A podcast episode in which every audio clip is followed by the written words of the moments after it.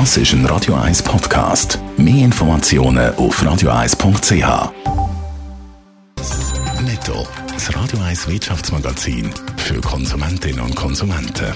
Heute Morgen mit dem Dave Burkhardt. Im Gegensatz zum Dow Jones, der gestern fast 13% verloren hat, dürfte die Schweizer Börse heute im Plus eröffnen.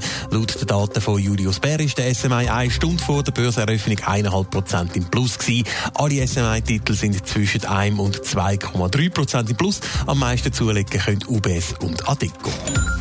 Die Schweizer Wirtschaft unterstützt die jüngsten Massnahmen vom Bund gegen die Ausbreitung des Coronavirus. Die Massnahmen, die mit der Ordnung von der außerordentlichen Lage getroffen worden sind, sind zwar einschneidend, aber nötig und verhältnismäßig. Das schreiben der Dachverband Economy Suisse und der Arbeitgeberverband. Der Basler Pharmakonzern Roche hat mit der Auslieferung der Coronavirus-Tests in den USA angefangen. Die Auslieferung der ersten 400.000 Testkits sei am Freitag gestartet worden, heisst in einer Mitteilung von gestern Abend. Nach der Zulassung vom Test durch die US-Gesundheitsbehörde letzte Woche will Roche in den USA jetzt wöchentlich 400.000 Testkits ausliefern.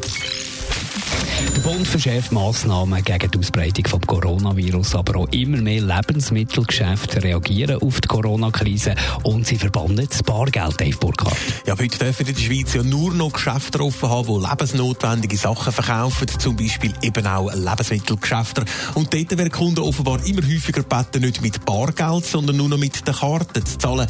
So sagt der Geschäftsleiter von einer Berner Bäckereienkette im SRF. Mit dem Verzicht auf Bargeld sollen die Angestellten geschützt werden. Auch in Zürich werden in immer mehr Bäckereien verlangt, dass Kunden mit Karten und nicht mit Bargeld zahlen. Und auch der Coop im Tessin hat die Kunden mit einer Plakataktion zur Kartenzahlung ermuntern Das, weil Banknoten ja bekanntlich richtige Virenschleuder sind, ähnlich wie Türfallen oder Haltestangen im ÖV. Aus dem Grund ist ja auch China, wo die ganze Epidemie ausgebrochen ist, speziell mit seinen Banknoten umgegangen. Genau, die Banknoten sind in China vorzu aus dem Verkehr genommen, dann desinfiziert und 14 Tage lang in Quarantäne gesteckt worden. Allerdings ist noch nicht erwiesen, dass man sich auch über Banknoten mit dem Coronavirus kann anstecken kann. Experten sind sich aber einig, dass das Zahlen mit der Karte und vor allem mit dem Smartphone sicherer ist.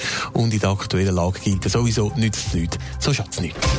Netto, das Radio 1 Wirtschaftsmagazin für Konsumentinnen und Konsumenten.